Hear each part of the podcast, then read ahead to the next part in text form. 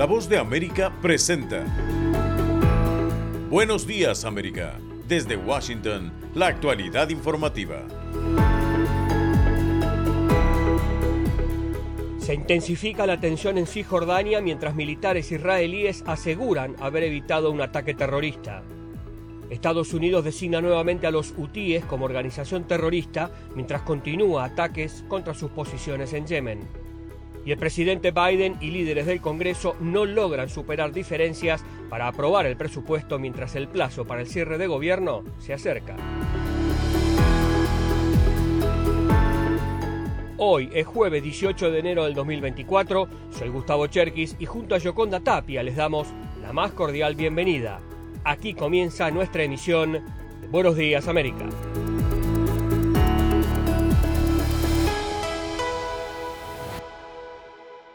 La tensión aumenta en Cisjordania mientras las operaciones militares de Israel se intensifican en el sur de la franja de Gaza. Celia Mendoza es la enviada especial de la Voz de América a Israel y tiene los detalles desde Jerusalén.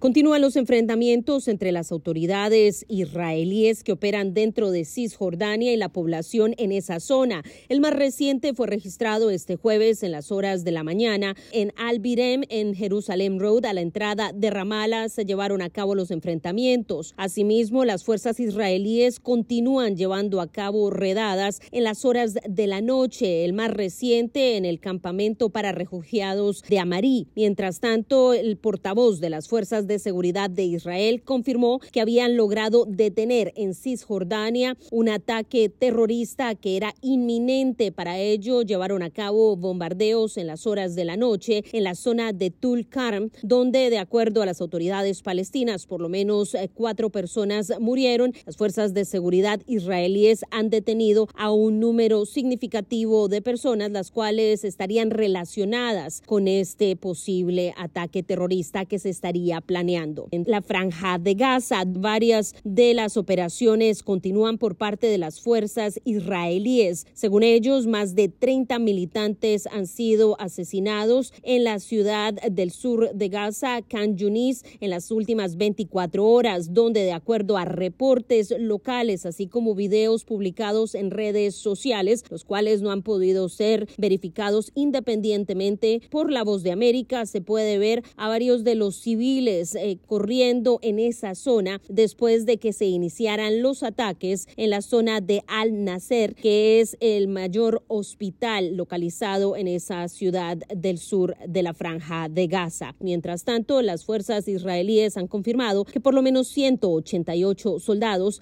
han muerto desde que inició esta arremetida militar en el terreno de Gaza. La autoridad palestina y su Ministerio de Salud indica que más de 20 24 mil personas han muerto dentro de la franja de Gaza. Informó Celia Mendoza de La Voz de América desde Jerusalén, Israel.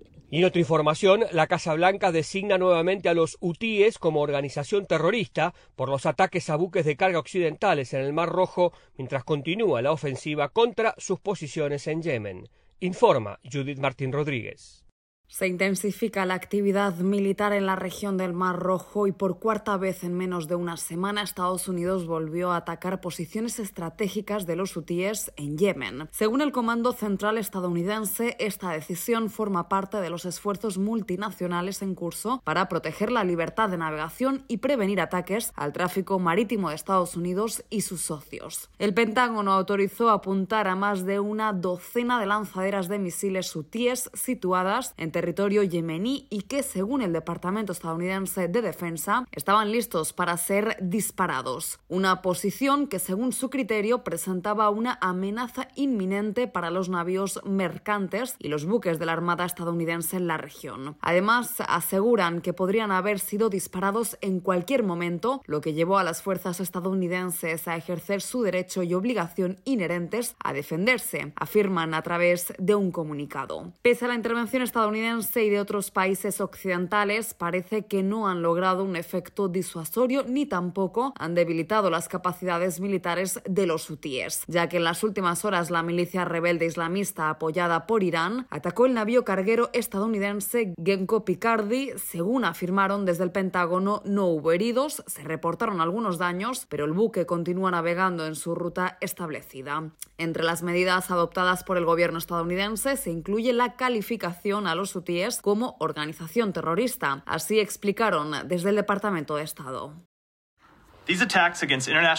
Estos ataques contra el transporte marítimo internacional han puesto en peligro a los marineros y han perturbado el libre flujo de comercio y la libertad de navegación durante las últimas semanas. Estados Unidos, junto a sus aliados y socios en todo el mundo, ha dejado en claro que debe haber consecuencias por estos ataques y responsabilizar a los hutíes por sus acciones. Paralelamente, la violencia continúa escalando en Oriente Medio y cada vez son más los actores implicados en esta sangrienta trama. En esta ocasión, Pakistán bombardeó bases supuestamente vinculadas a la insurgencia de Baluchistán en territorio iraní como respuesta al ataque de Teherán contra otro grupo en territorio pakistaní hace tan solo dos días. Un cruce de fuego armado que aviva la tensión regional y del que se teme podría desencadenar en una situación de inestabilidad permanente entre los países vecinos. Judith Martín Rodríguez, Voz de América. Somos la Voz de América desde Washington, D.C. Y en otro tema que destacamos, a pocos días de entregar el gobierno de Guatemala, el expresidente Alejandro Yamatei fue sancionado por Estados Unidos y se le ha prohibido ingresar al país por acusaciones de su participación en corrupción significante. La medida se explica en un comunicado que puntualiza textualmente. El Departamento de Estado tiene información creíble que indica que Yamatei aceptó sobornos a cambio del desempeño de sus funciones públicas durante su mandato como presidente de Guatemala, acciones que socavaron el Estado de Derecho y la transparencia del gobierno. El exmandatario fue criticado durante su mandato por no revivir un organismo de control anticorrupción respaldado por la ONU que fue despedido por su predecesor y se enfrentó repetidamente con los esfuerzos de Estados Unidos para frenar la corrupción.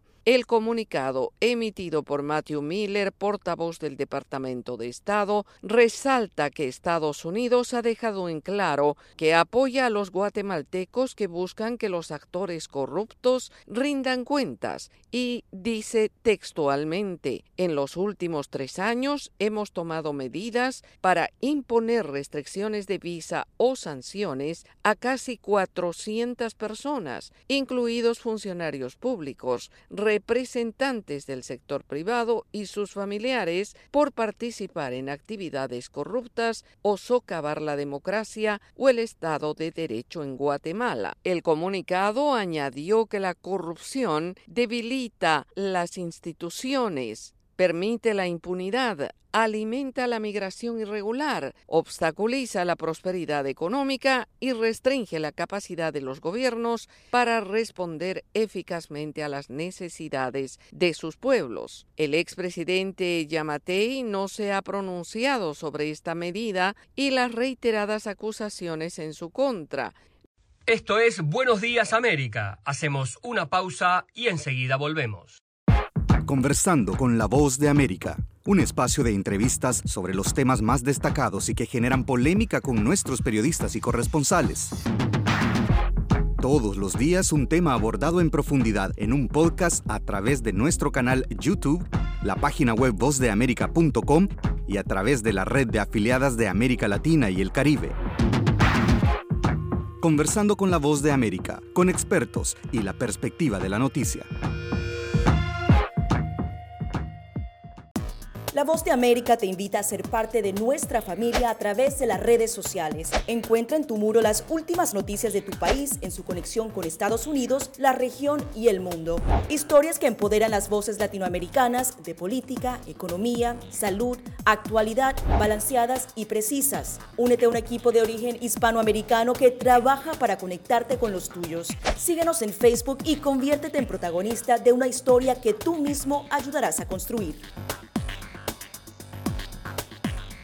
Y cambiamos de rumbo informativo. El presidente Joe Biden se reunió en la Casa Blanca con los principales líderes demócratas y republicanos para abordar el tema del presupuesto que sigue pendiente con un probable cierre del gobierno. Héctor Contreras en el reporte. El presidente Joe Biden se reunió con los líderes demócratas y republicanos del Senado y la Cámara de Representantes en la Casa Blanca para discutir la urgencia de la aprobación del presupuesto de la nación, hasta ahora estancado en el Congreso y que tiene la política inmigratoria en la frontera sur de Estados Unidos como uno de los principales escollos, dejando en la incertidumbre el futuro de la ayuda económica a Ucrania e Israel. Los republicanos en el Congreso han bloqueado los fondos de emergencia por más de 60 mil millones de dólares solicitados por el presidente Biden para suministrar armas a Ucrania y reponer las existencias estadounidenses. El presupuesto también contempla unos 14 mil millones de dólares para Israel y otros 13 mil millones de dólares para la protección de las fronteras estadounidenses. Luego de su encuentro en la Casa Blanca, el presidente de la Cámara de Representantes, el republicano Mike Johnson, hizo un balance del encuentro. Uh, Entendemos la necesidad de financiación para Ucrania y queremos decir que el status quo es inaceptable. Necesitamos que el comandante en jefe de este país, el presidente de los Estados Unidos, muestre fuerza en el escenario mundial y no debilidad. No podemos continuar con el status quo actual. Por su parte, el líder de la mayoría demócrata del Senado, Chuck Schumer, destacó la importancia del encuentro. Fue una buena reunión, una reunión muy positiva. Hubo gran acuerdo alrededor de la mesa. Debemos trabajar en Ucrania y la frontera. Hubo un entendimiento de que si no ayudamos a Ucrania, las consecuencias para Estados Unidos y el resto del mundo serían devastadoras, dijo el funcionario. Los paquetes de ayuda a Ucrania e Israel han estado en el limbo desde hace varios meses debido a que un grupo de republicanos en el Congreso culpan a las políticas inmigratorias del actual gobierno de provocar una afluencia de inmigrantes sin precedentes en la frontera sur. Héctor Contreras, Voz de América, Washington. Continúa la información aquí en Buenos Días América, en un contexto donde el tema inmigración es tan importante y sensible como el del cierre del gobierno. Si el presupuesto no se aprueba en el Congreso estadounidense hasta este viernes, el legislador republicano por Carolina del Sur, Lindsey Graham, catalogó la política inmigratoria del gobierno del presidente Joe Biden como un abuso, enfatizando en la cantidad de permisos, visas y solicitudes de asilo que el gobierno ha estado otorgando a inmigrantes. A los estadounidenses lo que les está haciendo el gobierno del presidente Biden es ilegal y esa política de fronteras abierta está incentivando más migración ilegal. Graham fue muy crítico hacia la administración del presidente Biden y dio cuenta de los millones de dólares que el gobierno gasta en la implementación y traslado de los miles de inmigrantes que ingresan por la frontera sur a Estados Unidos. En una pizarra, el senador Graham mostró las cifras de permisos a inmigrantes durante los gobiernos de los presidentes Barack Obama y Donald Trump y cuyo promedio anual apenas superaba los 5.000. Lo comparó con el del presidente Biden, que en el 2022 totalizó unos 795.561 permisos y desde septiembre del 2023 ya otorgó 802.764 visas y permisos. Graham advirtió al presidente Biden con un mensaje del Partido Republicano. Señor presidente, no habrá trato y no habrá dinero para Ucrania, ni para Israel, ni para las necesidades de los estadounidenses si no deja de otorgar permisos de entrada a inmigrantes. El presidente Biden y el secretario de Seguridad Nacional Alejandro Mayorkas aseguran que la frontera no está abierta y que está vigente un operativo de inmediata deportación de inmigrantes que intentan ingresar irregularmente a los Estados Unidos. El senador Graham resaltó que la ley requiere un análisis individual de la solicitud de visa o autorización basado en dos factores, la necesidad humanitaria o el beneficio especial para el país y sostuvo que no hay manera posible que hayan hecho el análisis individual de más de 700.000 inmigrantes que ingresaron al país en tan pocos meses. Están en sintonía de Buenos Días América. Hacemos una pausa y ya volvemos. La Voz de América presenta La Mochila, un podcast que te acerca a las historias de los migrantes, sus sueños, retos, experiencias y luchas que cargan en sus espaldas. Encuéntralo en nuestra página web y en nuestro canal de YouTube. Hollywood, Broadway, teatro, redes sociales, fotografía, estilos de vida, jazz, festivales y conciertos, premios a lo mejor del cine.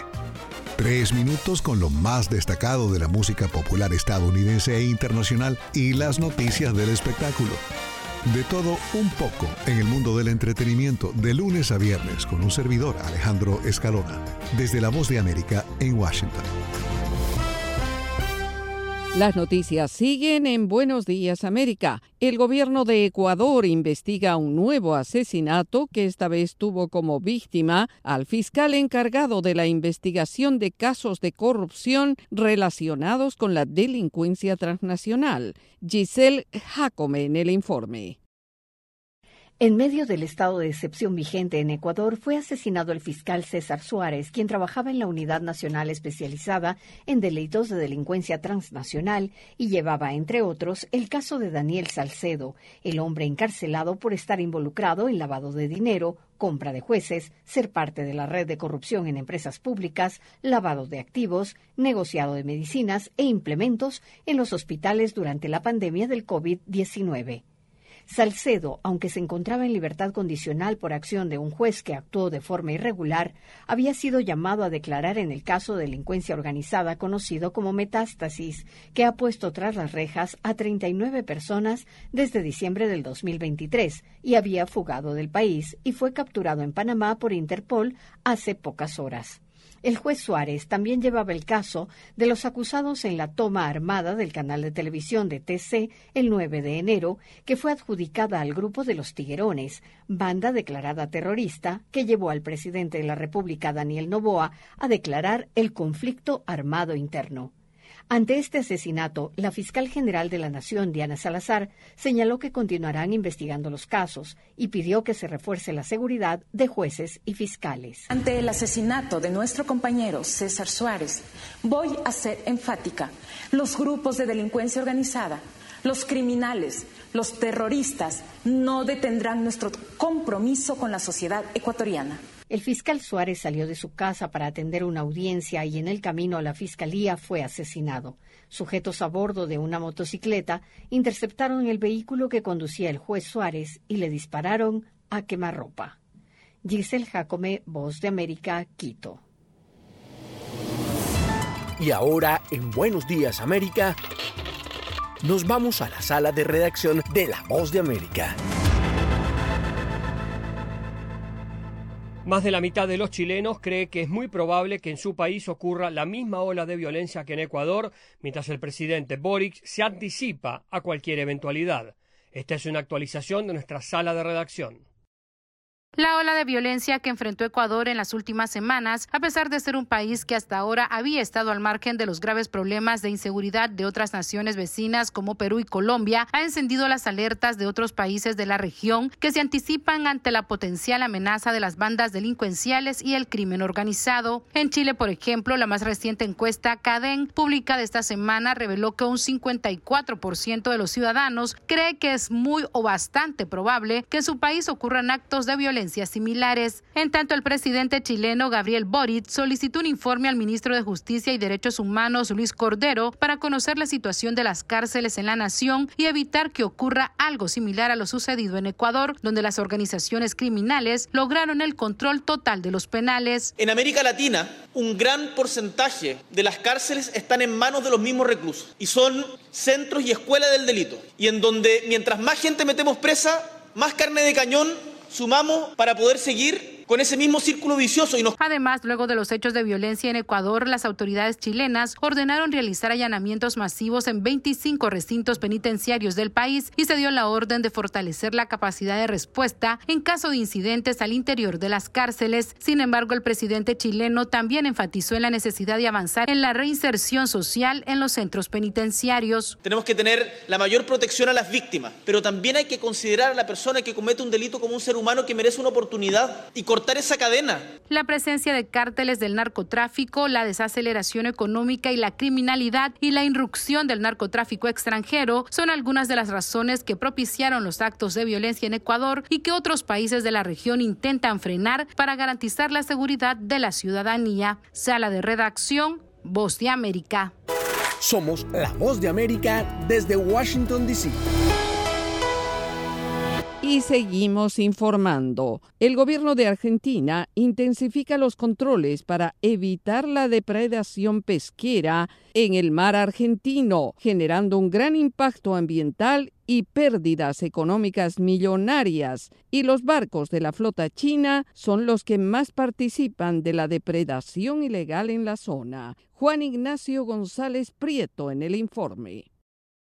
El gobierno nacional decidió intensificar y modificar los controles para evitar la gran depredación dentro de la zona económica exclusiva. El ministro de Defensa, Luis Petri, anunció que buscarán controles más efectivos para supervisar entre 500 y 600 barcos que ingresan de manera ilegal, sobre todo en los meses de noviembre a mayo. El oceanógrafo Guillermo Caile advirtió sobre la peligrosidad de la irrupción de esos buques llamados poteros sobre el medio ambiente de la zona. Y usan una estrategia de captura con líneas mecanizadas de pesca y unos grandes faroles que ponen en cada uno de los bordes. Y así pescan toda la noche, y así pescan toda la noche. Por eso es fácil detectarlos, porque uno lo que ve es aparentemente una ciudad frente al Golfo San Jorge y a más de 200 millas de la costa. Estamos hablando de flota de diversos países, españoles, japoneses, varios, China, Corea, Taiwán en su momento. Mientras, el conservacionista Milko Schwartman señaló que es clave supervisar 4.800 kilómetros de mar abierto con toda la tecnología posible. Piratas ilegales que roban el pescado, que dejan sin trabajo a miles de pescadores. Se ve afectada la mano de obra por todos estos barcos chinos que tienen combustible subsidiado, trabajadores esclavizados. El jefe de gabinete de ministros de la Nación, Guillermo Francos, al reunirse con autoridades de las provincias pesqueras, volvió a reconocer la importancia del sector y prometió medidas. Este es un sector importante para el país, que hay un sector industrial importante, todos queremos proteger el trabajo argentino, proteger la pesca argentina. El gobierno del presidente Milei va a intensificar los patrullajes y los operativos con la Armada y la Prefectura Naval en toda la Patagonia. Juan Ignacio González Prieto, Buenos Aires. Por otra parte, en Venezuela, el equipo de la candidata presidencial opositora María Corina Machado se declara en campaña para los comicios que deberían celebrarse este año. Carolina Alcalde tiene los detalles. Aunque el Poder Electoral de Venezuela aún no ha anunciado la fecha de las elecciones presidenciales previstas para este año, el comando de campaña de la candidata presidencial opositora María Corina Machado presentó el denominado aparato de integridad electoral, definido por Machado como la red de organización, seguridad, participación y vigilancia electoral más poderosa que ha existido en el país. Henry Alviares, coordinador de Vente Venezuela, la organización política liderada por Machado, anunció que el equipo estará conformado por más de 600.000 personas. Nuestras funciones serán la captación para precisamente estimular la participación, organizarnos en función de la fecha y del evento electoral que se debe dar este año, procurar la participación de los venezolanos dentro y fuera del país, crear las condiciones de seguridad ciudadana y por supuesto de protección del voto Alviares insistió en que el objetivo es lograr un cambio en el país. Haciéndole un llamado al PSUV, a Maduro como candidato o al que pongan. Ellos arrancaron una campaña electoral.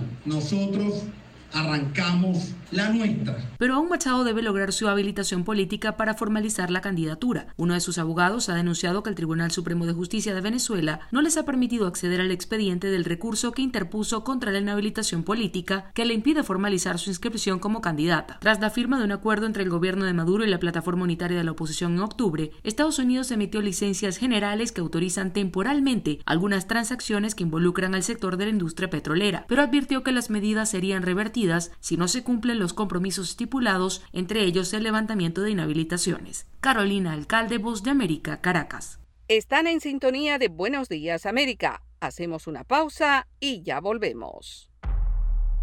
Desde la Voz de América, la actualidad de la crisis en Ucrania. La guerra había comenzado.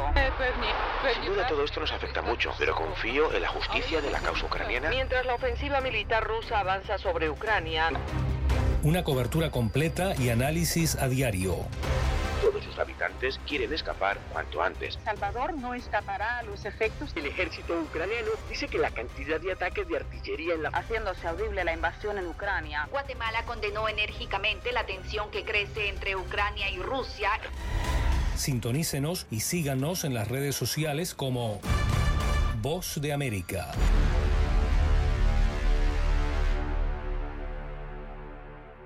De costa a costa. Toda mi familia está en... De frontera a frontera. ecuatorianas que están llegando... Los sucesos que ocurren en todo Estados Unidos y más impactan a Latinoamérica. le hacemos un llamado para que Estados Unidos al día. De lunes a viernes, la información con Tony Cano. Desde la Voz de América en Washington por su emisora local favorita en América Latina. Momento deportivo en La Voz de América. Les informa Henry Llanos. En el fútbol americano, Patrick Mahomes ha conseguido prácticamente todo en su carrera en la NFL, particularmente cuando se trata de la postemporada. Cinco partidos de campeonato de la conferencia americana en forma consecutiva, incluidos tres ganados, dos títulos de Super Bowl, un casco destrozado. Pero Mahomes intentará algo completamente nuevo el domingo por la noche cuando encabece a los Chiefs de Kansas City en su visita a Buffalo para la ronda divisional de los playoffs. Sus 15 partidos previos de postemporada los ha jugado en un ambiente amigable en el Arrowhead Stadium, incluidas un par de victorias sobre los Bills. Así que Mahomes nunca se ha visto obligado a jugar como visitante. Es lo que es, dijo el miércoles. He sido afortunado de jugar muchos partidos en casa, en el Arrowhead Stadium, y las cosas así se han acomodado. Ahora me ha tocado con aficionados en las gradas, pero es algo que quieres hacer mientras creces viendo esta clase de partidos, dijo. Y Mike McCarthy recibirá otra oportunidad para poner fin a la racha que aqueja a los Cowboys de Dallas, quienes acumulan casi tres décadas sin un avance notable en los playoffs. Jerry Jones, dueño y gerente general del equipo, dijo que McCarthy estará de vuelta para una quinta temporada al frente, pese a la derrota decepcionante de 48-32 sufrida ante Green Bay en el duelo de comodines.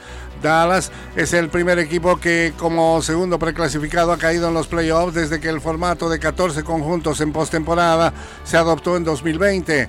Los Cowboys ganaron el título de la división este de la conferencia en las últimas dos semanas de la campaña regular y tenían oportunidad de disputar y no lo hicieron. Henry Llanos, Voz de América, Washington.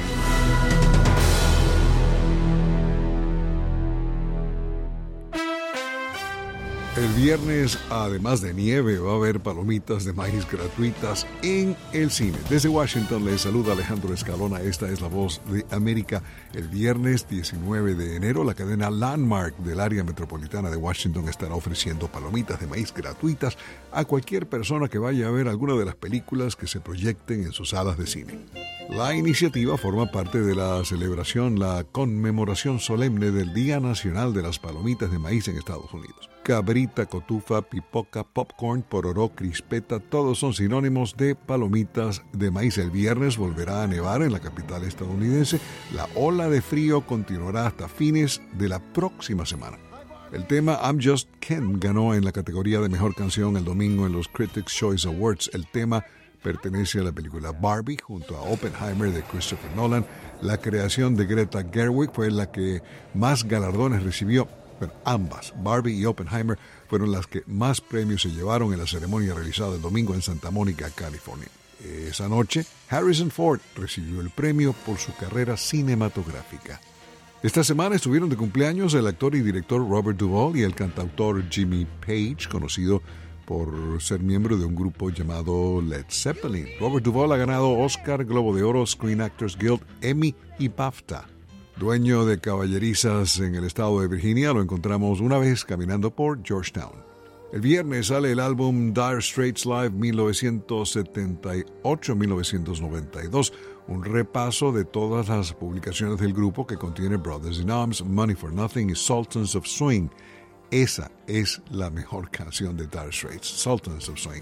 Hoy miércoles se cumple medio siglo de la publicación del álbum Court and Spark Cuando uno lo dice así suena como demasiado tiempo, así que nos limitaremos a celebrar los 50 años o el quincuagésimo aniversario de esta maravillosa música de la cantautora Johnny Mitchell, ganadora de múltiples Grammy, Biblioteca del Congreso, premios en su Canadá natal y que es parte de la historia musical contemporánea. Voz de América, radio, entretenimiento, son las noticias del espectáculo.